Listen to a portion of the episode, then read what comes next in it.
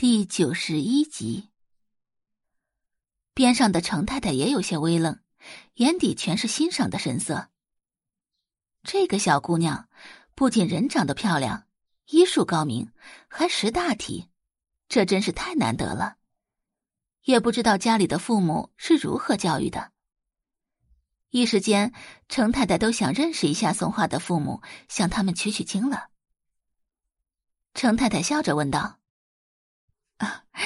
宋小姐也是江城人吗？嗯，那在哪里上学呀？啊，我在北桥。程太太一听这话，眼睛都亮了。啊，北桥可是咱们江城最好的高中啊！当初他儿子也想考北桥，可惜差了十分。程宇昂托了很多关系，都没能让儿子进去。这也是程太太的一个遗憾。得知宋画在北桥读高中，她感慨不已。那宋小姐今年高几呀？呃，高三。那跟我们家套套一样。上官莹莹开心的拿出手机各种自拍。自从脸部受伤之后，她就再也没有打开过手机的前置摄像头了。随后，上官莹莹像是想起什么似的，“哼，宋小姐，咱们加个微信吧，有空一起出去逛街喝奶茶呀。”听到喝奶茶时，宋画的眼睛亮了亮，他拿出手机说：“好。”宋画的微信名很简单，就两个英文字母，S H。微信头像是一只很可爱的小奶猫。上官莹莹很喜欢猫，笑着问道：“ 苏小姐，这是你养的猫吗？”“嗯，好可爱呀！它叫什么名字呀？”“它叫馒头。”房间内，程林拿出一张银行卡，上官正跟着走进来。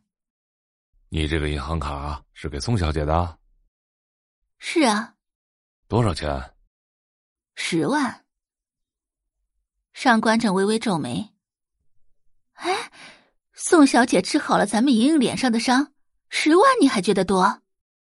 我是觉得十万太少了，卡号给我，我再往里面转点儿。哼，这还差不多。很快，夫妻俩便从房间里走出来，程琳将银行卡递给宋花。宋小姐，很感谢您治好了我们家莹莹。这是我们两口子一点小小的心意，请您一定要收下。宋画也没有推辞，大大方方的将银行卡收下。谢谢。哎呀，宋小姐，这是你应该得的。程琳又邀请宋画留下吃饭，但宋画下午回去还有事，便婉拒了。最重要的是，他太馋路边的麻辣烫了。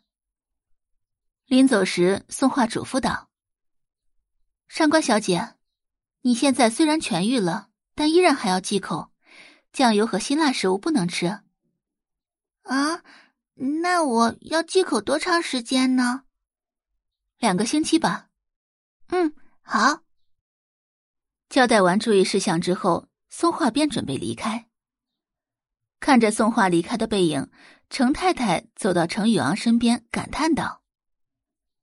哎呀，之前你说宋小姐是如何的优秀，我还不相信呢。现在一看，还真是无人能及呀。程宇昂笑着道：“哼，你看我是那种胡说八道的人吗？”